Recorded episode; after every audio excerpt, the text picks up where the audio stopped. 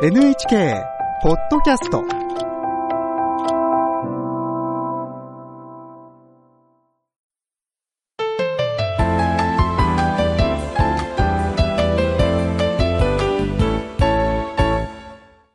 健康ライフ。テーマは骨粗鬆症を防ぐビタミン D です。2023年6月東京に住む人の98%でビタミン D が不足していることが大規模な調査で明らかになりました。調査を行った東京慈恵会医科大学教授越智彩さんにお話を伺います。越智さんよろしくお願いいたします。よろしくお願いいたします。今回は健康に不可欠ビタミン D です。ビタミン D ってどんな栄養素？というふうに知らない方も少なくないと思います。そもそもビタミン D はどんな栄養素なんでしょうか？はい。ビタミン D というのは、えー、食べ物から摂取されるものと日光に含まれる紫外線を浴びることで皮膚から作られるものという2種類があります。で食物の中では、ビタミン D を多く含む食品には、干し椎茸、乾燥キクラゲなどのキノコ類や、鮭、シラスといった魚などがあります。で、このビタミン D というのはすごくですね、いろいろな機能をしている栄養素で、近年の研究で次々とその働きが明らかになっています。まずは今回のテーマである骨粗鬆症ですね。骨粗鬆症というのは骨がスカスカの状態になって脆くなる病気です。このため、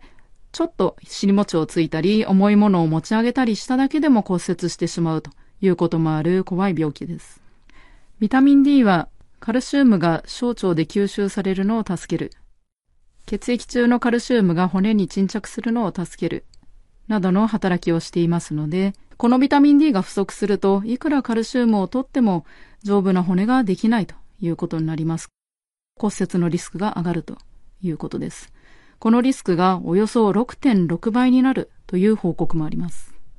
6.6倍ですか？ビタミン D が不足すると骨折しやすくなってしまうんですね。はい、そうですね。まあ私から見てもこのビタミン D の充足状態でですね、これぐらい骨折リスクに差が出るというのはあまり予測していなかった結果です。まあ、これで骨粗鬆症とか骨折予防にビタミン D がいかに重要であるかということがわかると思います。ビタミン D は骨粗鬆症以外にどんな効果があるんですか？はい、いろいろな効果があるんですけれども、えー、特にですね、筋肉を強くする、免疫機能を調整する、そして2型糖尿病のリスクを下げる、また、えー、心臓病のリスクを下げるということが言われています。ビタミン D は本当に大切な働きをしているんですね。特に気になったのは、筋肉を増強する、免疫機能を調整する。まず筋肉を作るにはタンパク質というイメージがありましたが、ビタミン D は筋肉の増強とも関わっているんですね。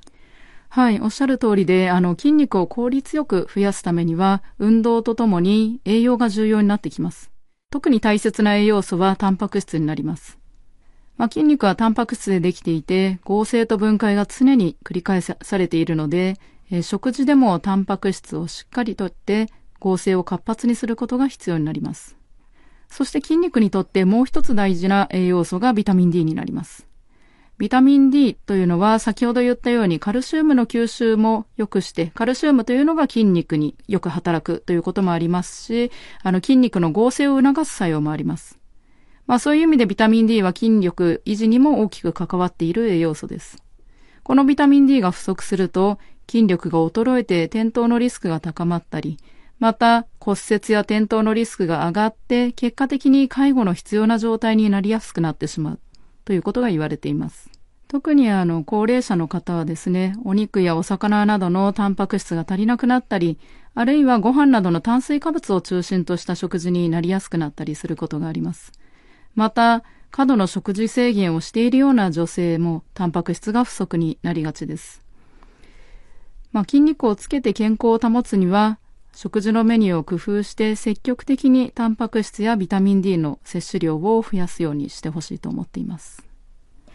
そして、免疫機能の調整にもビタミン D は関わっているということなんですね。はい。ビタミン D が不足すると免疫に悪い影響を及ぼして、感染症の重症化や自己免疫疾患の引き金にもなりかねないということが言われています。実際に自己免疫疾患の患者さんの血液を調べると、ビタミン D の濃度が低い傾向にあるということも言われています。まあ、自己免疫疾患というのはですね、免疫が自分の体の組織なんかを間違えて敵とみなして攻撃してしまうということで、体の中の炎症や破壊が起こる病気になります。ビタミン D はこのような免疫の暴走を止めて免疫の働きを調整する作用があると考えられています。